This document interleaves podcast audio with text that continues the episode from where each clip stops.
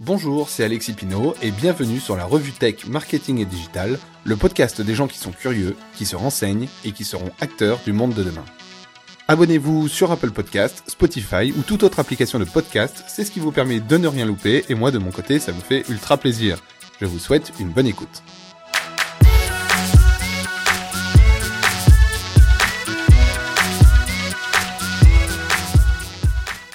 Je suis ravi de vous retrouver aujourd'hui parce qu'il y a plein d'infos intéressantes qui sont sorties cette semaine et notamment la première, ça fait 30 ans que le web existe. Le web, ça a été créé le 12 mars 1989 en Suisse. Cette date, en fait, ça correspond au premier document qui représente le concept du World Wide Web et qui a été euh, rédigé par les informaticiens du Conseil européen pour la recherche nucléaire, le CERN. Mais alors, qu'est-ce que c'est que le web? Il faut faire attention, il faut pas confondre le web et Internet, parce que souvent c'est vrai qu'on emploie les deux mots euh, pour désigner la même chose. On dit je navigue sur le web ou, euh, ou je suis sur Internet ou je navigue sur Internet, mais c'est pas tout à fait la même chose. Pour faire simple, euh, on peut dire que le web, ça correspond à, la solution pour naviguer sur Internet. Mais il n'existe pas qu'une seule solution pour euh, naviguer sur Internet. Euh, un autre que vous connaissez très certainement, c'est le dark web, qui est une autre façon de naviguer sur Internet. Voilà. Donc Internet, c'est le réseau interconnecté, et le web, c'est ce qui permet de naviguer sur Internet. Et quand ça a été créé, donc en 1989, c'était notamment pour échanger des documents. Alors, le web, tout le monde connaît aujourd'hui, hein, la plupart d'entre vous l'utilisent, j'espère. Enfin, de toute façon, vous l'utilisez si euh, si vous écoutez ce podcast normalement. Donc, le web, c'est quelque chose qui est parfois un peu euh, critiqué euh, à cause de ses de ses dérives, mais le web, c'est aussi quelque chose de beau. Et d'ailleurs, pour les 30 ans du web, il y a des internautes qui ont inventé un challenge qui est, selon moi, très intelligent et très important, parce que c'est un sujet qui nous concerne tous. Euh, c'est le Trash Tag Challenge. Euh, le Trash Tag Challenge, vous en avez très certainement entendu parler. C'est en fait euh, ces internautes euh, qui se prennent en photo devant un coin de nature ou qui est rempli de déchets, qui ensuite nettoient tout, mettent tout dans des sacs poubelles et se reprennent en photo ensuite avec le coin de nature totalement nettoyé et les sacs poubelles devant eux pour montrer qu'ils ont fait une bonne action.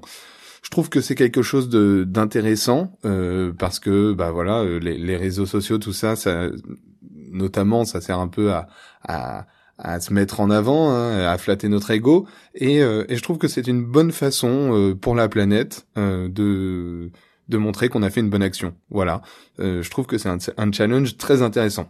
Le web, c'est aussi le stream. Alors le stream, qu'est-ce que c'est? Ça peut être audio, ça peut être vidéo ou autre.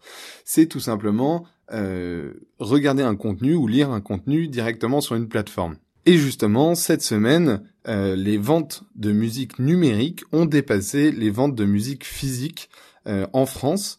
Et c'est la première fois que ça arrive. Euh, donc ça, ça annonce quand même un, un, un changement très important. Comme je le disais, le stream, c'est aussi de de, de, de la vidéo. Hein. C'est euh, c'est euh, par exemple YouTube quand vous regardez une vidéo YouTube ou euh, ou quand vous allez sur Netflix. Et d'ailleurs Netflix cette semaine a annoncé qu'ils allaient faire d'autres contenus comme Bandersnatch, Bandersnatch de la série Black Mirror. Alors je ne sais pas si vous l'avez vu. Par curiosité, je vous invite à aller le voir parce que c'est c'est assez intéressant. En fait, c'est un concept de série où on choisit euh, la suite de l'histoire. Voilà. Et euh, il y a tout un arbre de décision derrière, et euh, en fonction des choix que vous allez faire, ça va modifier la fin de l'histoire. Pour moi, je trouve que c'est très intéressant ce type d'information. pourquoi Tout simplement parce que Netflix, ils aiment bien dire que leur plus gros concurrent c'est le sommeil, mais en réalité, euh, eux, ce qu'ils veulent, c'est du temps d'attention. C'est que vous passiez le plus de temps sur la plateforme. C'est pour ça qu'ils vont travailler euh, les titres, les miniatures. Euh, ils vont pas afficher les mêmes choses en fonction des utilisateurs qui, euh, qui regardent, en fonction du contenu que vous regardez. Comment vous le regardez Est-ce que vous regardez en semaine, tout le temps à la même heure? Est-ce que vous le regardez tout le temps? Est-ce que vous le regardez une fois par mois, etc. Et en fonction de ça, ils vont euh, ils vont avoir un affichage différent, etc. Le but de Netflix, c'est réellement euh, que vous passiez le plus de temps sur cette plateforme. Et euh, moi, pour avoir testé euh, Bandersnatch, euh, j'ai essayé de faire toutes les fins et euh, j'ai dû passer 4 heures dessus, quoi. Alors que normalement, un épisode de Black Mirror, je sais pas exactement combien de temps c'est, mais c'est c'est une heure ou un petit peu moins d'une heure. Et là, c'est des choses qui nous intriguent. On a envie de connaître toutes les fins parce qu'on n'aime pas ne, ne, pas ne pas tout savoir. Et du coup, on passe plusieurs heures dessus. Et je trouve que dans leur euh, dans leur stratégie, c'est quelque chose de très intéressant pour eux de de faire ça. Mais comme je le disais euh, précédemment, le web c'est pas toujours bien vu et il y a des gens qui en ont peur. Il y a des gens qui en ont très très peur. Aux États-Unis, il y a notamment une élue du Massachusetts euh, qui est candidate à la présidentielle de 2020, qui s'appelle Elizabeth Warren et qui propose elle de démanteler les géants de la technologie, donc à savoir Amazon, Google et Facebook ça peut être un peu euh, étrange euh, pour une américaine de, de, dire ce genre de choses parce que c'est quand même ce qui fait euh, aujourd'hui en tout cas que les États-Unis sont vraiment une très très grande puissance. Mais voici ce qu'a dit. A dit les grandes entreprises technologiques d'aujourd'hui ont trop de pouvoir sur notre économie, notre société et notre démocratie. Ils ont écrasé la concurrence, utilisé nos renseignements personnels à des fins lucratives. Je ne veux pas d'un gouvernement qui est là pour travailler pour les géants de la technologie, je veux un gouvernement qui travaille pour le peuple. Alors, personnellement, je, je, je, pense et je suis sûr que c'est totalement impossible euh, de, de, de, faire, euh, enfin, de, remporter ces élections avec ce discours-là. Pourquoi? Parce que notamment, euh, c'est vrai aujourd'hui en France, euh, depuis notamment Emmanuel Macron, mais euh, voire même Nicolas Sarkozy, mais c'est encore plus vrai aux États-Unis depuis Barack Obama. les réseaux sociaux sont un canal de communication essentiel dans une campagne euh, politique et notamment pour la présidence. Donc je trouve ça euh, un peu déplacé dans le sens où euh, c'est sûr qu'elle va devoir utiliser Facebook et autres pour communiquer, de vouloir supprimer ce, ce, ce, type de plateforme qui aujourd'hui est une très grande force pour les États-Unis. Même si c'est vrai que les GAFA sont souvent euh, critiqués euh, par rapport à la puissance et au pouvoir qu'ils ont sur euh, sur les politiques. Personnellement, je pense que c'est plus un message politique pour se placer, pour pour faire parler d'elle, voire éventuellement essayer d'évincer Mark Zuckerberg de, la présidence des États-Unis. on n'en sait toujours rien, mais il y a de fortes rumeurs qui disent que peut-être qu'un jour Mark Zuckerberg se présenterait et deviendrait le président des États-Unis. Je pense quand même que cette histoire avec Cambridge Analytica euh, l'a peut-être calmé un peu sans ce jeu-là. Bon, ça, euh, seule l'histoire nous le dira. D'ailleurs, je ne peux pas vous parler euh, de Mark Zuckerberg sans vous parler de Facebook, parce que vous savez, Facebook toutes les semaines, il y a des choses à dire dessus. Euh, malheureusement, cette semaine, c'est pas une très bonne nouvelle euh, qu'il y a eu chez Facebook. Il y a eu un, un, bug, un bug qui a duré 24 heures de mercredi à jeudi soir. Alors peut-être que vous l'avez vu, euh, c'est un bug qui était général, hein. c'était sur toutes les applications du, groupe Facebook, à savoir WhatsApp, Messenger, Facebook et Instagram. Et selon eux, ça aurait été dû à un changement de configuration des serveurs. Euh, voilà, ils ont mis 24 euh, heures à résoudre le problème, ce qui est énorme pour ces, sites et ces applications qui génèrent des millions et des millions de, de, de connexions par seconde. Mais bon, on dit que le malheur des uns fait le bonheur des autres. Eh ben là, c'est totalement le cas. Pourquoi je dis que le malheur des uns fait le bonheur des autres? Parce que la messagerie Telegram, euh, la messagerie russe, hein, dont je vous ai euh, déjà parlé dans ce podcast, euh, qui est donc cryptée, elle a enregistré une hausse de 3 millions d'utilisateurs durant la panne de Facebook. Donc c'est quelque chose d'énorme pour elle et c'est assez embêtant pour Mark Zuckerberg parce qu'il a présenté euh, récemment une nouvelle stratégie visant à, rapprocher, à sécuriser les différentes messageries euh, de, Facebook, euh, enfin du, groupe Facebook. Mais il n'y a pas que Telegram qui a pu en profiter. Il y a aussi Pornhub. Pornhub, si vous ne savez pas, c'est un site euh, pornographique. Hein. Et eux, ils ont observé une hausse de 11% des visites euh, dès que la panne est apparue. Ils ont connu un pic de 19% en soirée. Et quelque chose d'assez intéressant aussi, ils ont observé un changement assez intéressant dans, le, leur moteur de recherche, euh, parce que les mots Instagram et les mots Facebook, ils ont augmenté de 323% et de 221%. Alors, je me suis posé la question, je me suis dit, mais enfin, je je sais pas si je suis sur Facebook je, et que Facebook ne marche pas, et si je vais sur Pornhub, pourquoi j'aurais à taper Facebook? En fait, je pense, alors ça c'est vraiment totalement un avis personnel pour le coup, mais euh, il est fortement possible qu'il y ait des gens qui euh, aiment bien aller regarder des, des gars ou des filles euh, sur Instagram ou sur Facebook et qui peut-être là ne pouvaient plus le faire. Et du coup ils sont allés sur Pornhub voir si éventuellement il y avait des, des vidéos euh, je sais pas des compilations des jolies filles sur Instagram ou des jolis gars sur Facebook. Euh, voilà. Je pense que c'est pour ça qu'ils ont enregistré ces, ces taux là si vous avez d'autres idées sur pourquoi les gens auraient tapé un Instagram ou Facebook sur Pornhub je suis évidemment évidemment ouvert la discussion, venez m'en parler sur Instagram. Et donc, j'en profite, tant que nous sommes euh, sur le sujet tendancieux du porno, euh, nous allons parler de Tumblr. Alors, pourquoi je parle de Tumblr alors qu'on parle de porno? C'est que Tumblr, il a supprimé tous ses contenus pornographiques et ça lui a fait perdre, accrochez-vous bien, 10 millions de vues, soit 17% de son trafic habituel. C'est énorme. Sur Tumblr, il y en avait beaucoup de, de, de, de, photos euh, euh, pornographiques et autres. Et du coup, ils ont tout supprimé. Et là, ils ont perdu une grande partie de leur audience.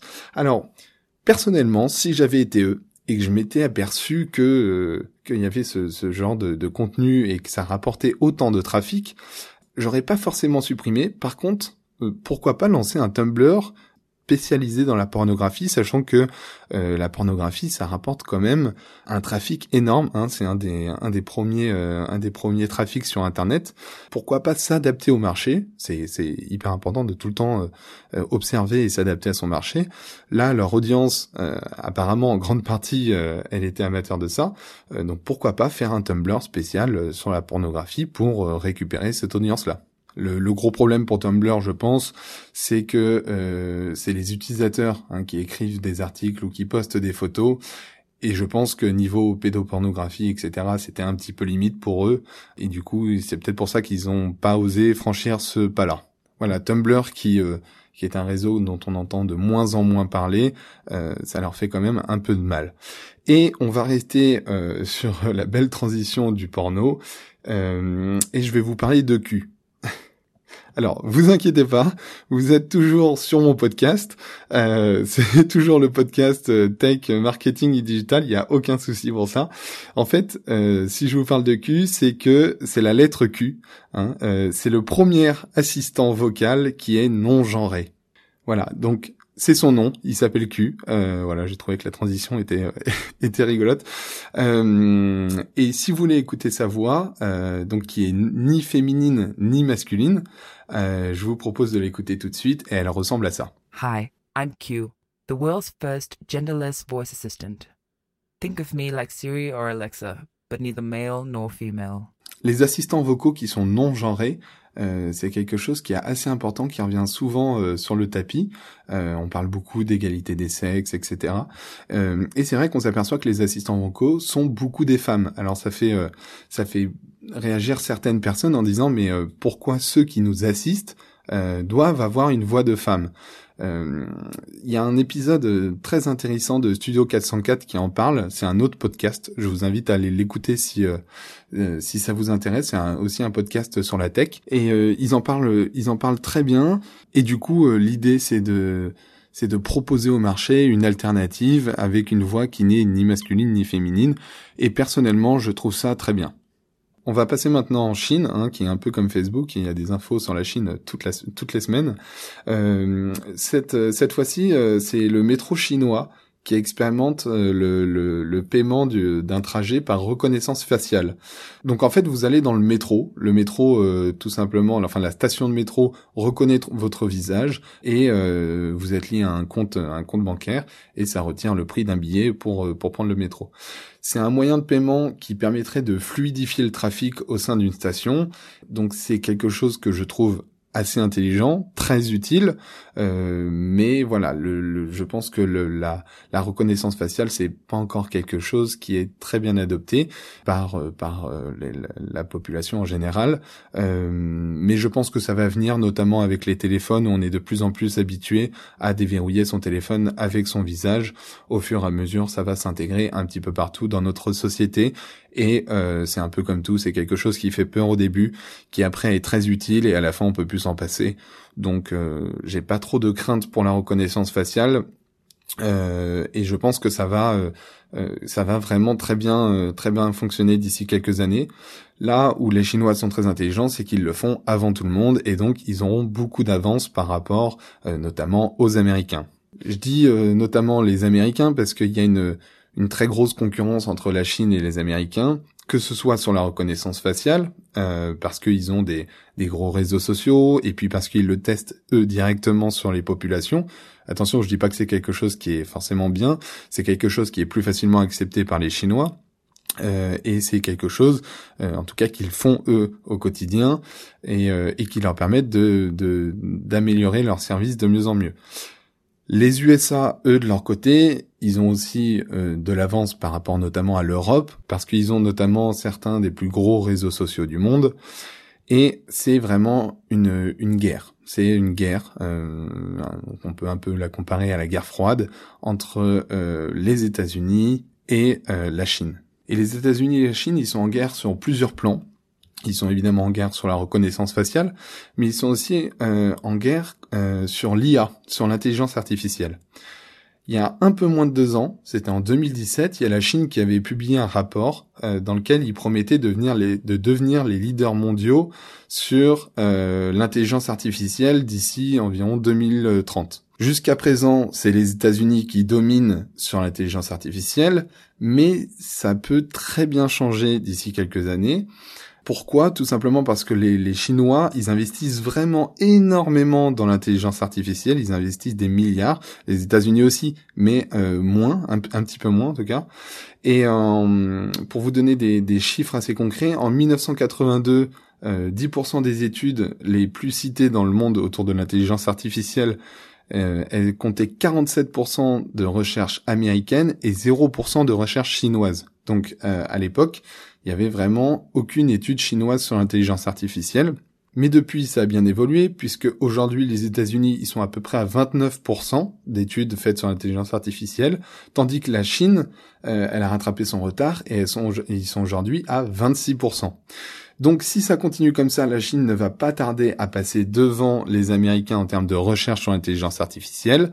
Et si vous connaissez La guerre des intelligences, qui est un, on va dire un bouquin documentaire écrit par le docteur Laurent Alexandre, euh, que je vous recommande vivement, hein, ce, livre, euh, c'est totalement ça. C'était qu'aujourd'hui on a une guerre euh, qui se fait sur plusieurs aspects entre la Chine et les États-Unis, et notamment sur l'intelligence artificielle. Et selon lui, ceux qui vont remporter la guerre sur l'intelligence artificielle sont ceux qui vont dominer le monde de demain. Mais la guerre entre la Chine et les États-Unis, ça s'arrête pas seulement à la reconnaissance faciale, ça s'arrête pas seulement à l'intelligence artificielle, mais euh, ça va aussi notamment sur la tech euh, et notamment sur les téléphones. Il y a une marque de téléphone qui se fait connaître depuis maintenant plusieurs années, qui s'appelle Huawei, que vous connaissez très certainement, et notamment si vous avez écouté mon podcast de la semaine dernière. Euh, moi, perso, Huawei, c'est la marque que je trouve la plus forte en termes de produits, de vente, d'innovation. Euh, je parle côté chinois. Pour moi, c'est la, c'est vraiment où ça va être vraiment, en tout cas en Europe, le plus gros concurrent à Apple euh, parce qu'ils ont un peu la même stratégie. Par exemple, Huawei, cette semaine, ils ont annoncé avoir développé leur propre euh, système d'exploitation euh, euh, pour téléphone, leur propre OS, parce qu'ils sont un peu en guerre avec les États-Unis, hein, c'est toujours le même conflit, Chine-États-Unis, et ils se sont dit, voilà, si demain on n'a plus Android, si demain on n'a plus Windows Phone, comment on peut faire? Eh ben tout simplement, on va sortir notre propre système d'exploitation c'est quand on regarde Apple a son propre système d'exploitation et ça marche très très bien. Et Huawei, ils se sont fait une très grande place sur le marché. Il n'y a aucune raison pour que ça ne fonctionne pas. Et je pense que demain, ils ne voudront plus, ou en tout cas, ils ne pourront peut-être plus euh, dépendre d'un service américain sur leur téléphone. Et ils ont bien raison de développer leur, leur propre OS.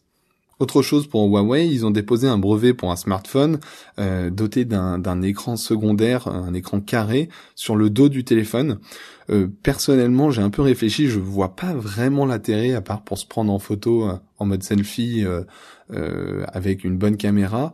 Je, je, je vois pas vraiment l'intérêt, mais Euh, je pense que s'ils le font, c'est qu'il y a un réel intérêt. Alors attention, un brevet, ça veut pas dire qu'ils vont sortir le téléphone euh, avec un écran derrière. Ça veut dire simplement qu'ils se protègent euh, sur cette technologie-là.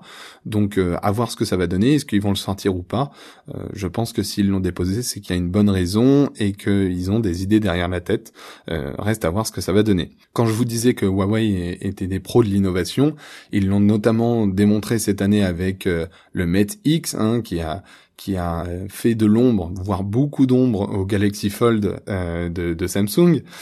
Ils ont annoncé vouloir lancer des téléphones pliables euh, à des prix abordables d'ici deux ans. Il hein. faut savoir que le Galaxy Fold est à plus de 2000 euros, euh, le Mate X aussi. Donc aujourd'hui, c'est des prix qui sont énormes. C'est normal, la technologie vient juste de sortir, donc il y a de la recherche et développement à payer, il y a les nouveaux matériaux, il y a tout ça. Euh, mais d'ici deux ans, ils espèrent lancer des téléphones pliables à prix abordable. S'ils deviennent leaders sur les téléphones pliables, il y a de fortes chances pour que ça fasse beaucoup d'ombre euh, à toutes les compagnies américaines euh, et notamment à Apple. Mais comme je vous l'ai dit plusieurs fois, c'est la guerre et il y a aussi des entreprises américaines évidemment qui euh, essayent de récupérer des parts de marché sur le téléphone pliable. Et il y a notamment Google cette semaine qui a déposé un brevet sur un écran pliable, mais qui fait vraiment différent des concurrents. Alors pourquoi? Tout simplement parce que c'est un écran, euh, un téléphone classique qui se plie. Euh, mais il y a un seul écran, c'est-à-dire que sur le sur le Huawei ou sur le Samsung, euh, vous avez un écran et quand vous l'ouvrez, vous avez une sorte de mini tablette. Et ben là, l'idée de Google, c'est de faire un téléphone classique, comme vous pouvez aujourd'hui avoir dans votre poche, mais simplement il peut se plier pour être plus compact à voir ce que ça va donner. Euh, peut-être qu'ils vont le sortir, peut-être qu'ils vont pas le sortir. Comme je vous l'ai dit, c'est un brevet, ça ne veut rien dire, mais ça veut dire qu'ils s'intéressent quand même à cette technologie-là, euh, à voir ce que ce que l'histoire nous racontera. Mais comme vous le savez, dans toutes les guerres, il y a des pertes. Et c'est le cas pour Wiko, qui doit réduire ses effectifs. Wiko, ils font des téléphones d'entrée et de milieu de gamme. Et malheureusement, avec la concurrence chinoise, ils ont beaucoup de mal à tenir le cap. Dernière info de cette semaine, Apple a annoncé la date de son événement, ça sera le 3 juin, ils vont dévoiler iOS 13 et personnellement j'ai très très hâte de découvrir iOS 13, euh, notamment pour voir ce que ça va donner sur iPad, euh, pour tout ce qui est gestion de fichiers, etc. Parce qu'aujourd'hui je trouve que c'est ce qui manque sur un iPad Pro et, euh, et qui m'empêche de passer à, à l'achat, quoique j'y réfléchis de plus en plus. Euh, si vous avez des avis là-dessus, pareil, n'hésitez pas à me contacter euh, et me donner votre avis. Et il y a un autre sujet sur lequel euh, les États-Unis et la Chine se font se font concurrence, c'est l'espace. Mais pour une fois, on va parler de l'espace, mais on va pas parler des USA. On va pas parler d'Elon Musk. On va pas parler de la Chine, mais on va parler du Japon et plus précisément de Toyota. Il y a l'agence spatiale japonaise qui s'appelle, alors je sais pas si je, si je le dis bien, mais c'est YAXA, J-A-X-A, euh, qui vient d'annoncer avoir un accord avec euh, avec Toyota. Ils veulent en fait créer un rover lunaire. Alors un rover, c'est une sorte de, grosse voiture hein, qui euh, qui se déplace sur du coup sur la Lune. Et du coup là, ils ont annoncé travailler sur un, très gros rover lunaire qui serait habitable, donc qui, qui peut contenir jusqu'à. alors normalement, c'est fait pour deux astronautes, mais ça peut en contenir quatre en cas d'urgence. Et donc c'est un rover qui serait capable de se déplacer sur des très longues distances, hein, sur plus de 10 000 km, et qui a une taille de deux minibus, donc qui fait un peu plus de 6 mètres de long. En tout, ça fait 13 mètres carrés habitables, et leur mission qui devrait débuter en 2029 est censée durer 5 ans. Alors personnellement, je serais incapable de rester à deux euh, dans un 13 mètres carrés habitable, mais bon, c'est un peu l'élite du monde les astronautes, donc je suppose que tout est étudié pour. Maintenant, je vous propose de revenir sur la Terre et plus précisément à Lyon, en France. Je suis particulièrement fier de, de vous partager cette info parce que Lyon, c'est la ville dans laquelle j'habite. Lyon, c'est un peu la ville de l'innovation. Euh, alors évidemment, il y a Paris, hein, on va pas se le cacher, mais euh, par exemple à Lyon, il y a la société euh, Navia qui avait testé ces, ces minibus autonomes. Donc pour ceux qui habitent à Lyon ou qui viennent visiter Lyon, sachez que dans le quartier de la Confluence, il y a des bus autonomes, donc sans chauffeur, totalement totalement, euh, totalement seul, hein, euh, qui, euh, qui se déplace d'un point A à d'un point B, qui s'arrête quand il y a des piétons qui traversent, etc. Vous pouvez aller les prendre, c'est assez, assez rigolo. Lyon, c'est aussi la ville dans laquelle Bouygues Télécom teste la 5G, où ils ont passé le premier appel 5G. Et aujourd'hui, Lyon, c'est euh, des robots. C'est des robots voituriers qui vont débarquer à l'aéroport de Lyon. Euh, donc c'est la, société Stanley Robotics hein, qui a eu l'idée de, créer des, des, robots voituriers. Donc vous laissez votre votre voiture. Euh, ça ressemble un peu à un transpalette pour voiture, si on peut dire. c'est donc un robot qui s'appelle Stan qui prend votre voiture et qui va la, la garer. Je vous propose de rester euh, dans l'automobile. Euh, j'en ai, parlé de la semaine dernière, la Tesla Y qui allait être annoncée. Donc ça y est, elle a été annoncée. Elle sera vendue à partir de 39 000 dollars. Pour moi, les voitures électriques, c'est euh, évidemment le présent, mais c'est aussi l'avenir. c'est quelque chose qui devient de plus en plus abordable, qui est adopté par tous les constructeurs. Donc c'est qu'il y a une bonne raison si tout le marché se met aux voitures électriques. Mais les voitures électriques, c'est aussi euh, grave à la mode, et c'est sûrement pour ça que dans le prochain James Bond, le 25e épisode de James Bond, le, personnage principal, donc James Bond, hein, conduira une Aston Martin euh, électrique. C'est totalement dans l'air du temps, et, et je trouve ça assez drôle. Voilà, la revue Tech Marketing et Digital, c'est déjà terminé. Euh, je vous invite à laisser un avis sur ce podcast si vous aimez bien. Moi, c'est quelque chose qui m'aide énormément. Vous pouvez aussi vous abonner. Et le mieux dans tout ça, c'est que ces deux choses-là sont totalement gratuites. Vous pouvez vous désabonner quand vous voulez. Vous pouvez supprimer votre avis si vous n'aimez plus le podcast, etc. Euh, voilà, sachez qu'un avis, quand vous le postez, vous le postez une seule fois et un abonnement c'est pareil, vous vous abonnez une seule fois et moi ça m'aide beaucoup. Euh, n'hésitez pas aussi à aller sur Instagram pour répondre à la question de la semaine. Je vous remercie beaucoup d'avoir écouté et je vous dis à la semaine prochaine. Ciao